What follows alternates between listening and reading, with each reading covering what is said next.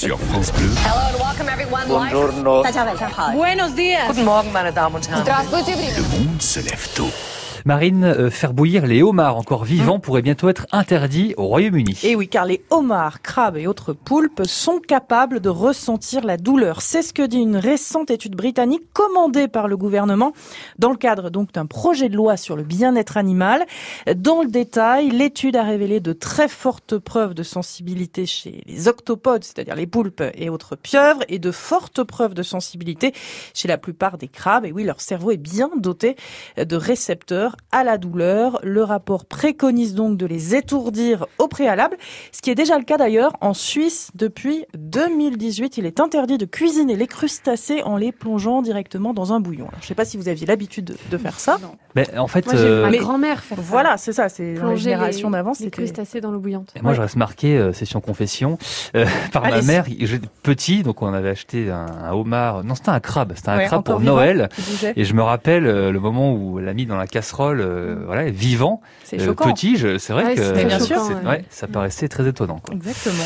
Autre sujet dont on parle ce matin, c'est l'Espagne qui va tester la semaine de 4 jours à grande Et échelle. oui, les salariés travailleront 32 heures par semaine au lieu des 40 actuelles, sans baisse de salaire. Alors, 200 entreprises se portent volontaires pour tester cette nouvelle organisation du temps de travail dès l'année prochaine. Des sociétés qui recevront une aide financière le temps de l'expérimentation, c'est-à-dire trois ans tout de même. hein. et au bout de ces trois ans, la productivité de ces entreprises sera comparée à celles qui ont conservé la semaine de cinq jours. Un passage en horaire réduit, compliqué, il faut le dire, dans certains secteurs, notamment dans le tourisme et l'hôtellerie, qui cumulent les bas salaires, les contrats précaires et les périodes de travail intensif.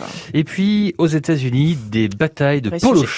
Qui deviennent de véritables sports de combat professionnels. Et oui, elles ont même leur propre championnat, le Pillow Fight Championship, et même une ligue professionnelle au même titre que la boxe ou les arts martiaux mixtes, le MMA. Ça se passe en Floride et ça n'a rien à voir avec nos souvenirs d'enfance. Pas de chambre à coucher, mais un vrai ring. Pas de pyjama, mais de vraies tenues de combat.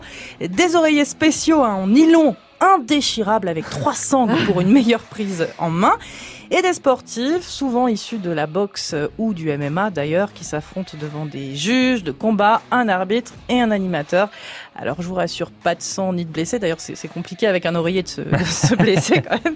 L'idée, c'est de développer un véritable sport de combat pour un public familial, mais avec du vrai spectacle et de vrais compétiteurs. La Ligue veut diffuser une grande compétition en streaming en janvier 2022 pour exporter le concept au-delà de la Floride. Je pensais que j'avais mes chances, mais en fait, quand j'ai vu les images, je suis Voilà, pas du allez jeter mes un coup d'œil sur des vidéos qui circulent Ah ouais sur YouTube. euh, c'est des vrais costauds. Hein. Ouais, c'est des boxeurs. euh, oui, oui. Le MMA, c'est un sport de combat extrême, donc euh, avec un oreiller, mais extrême quand même. Merci beaucoup Marine pour Y a le rien monde à ajouter, je crois, tôt. hein, Ouais, c'est non, ça. non, voilà. Vous avez le mot de la fin.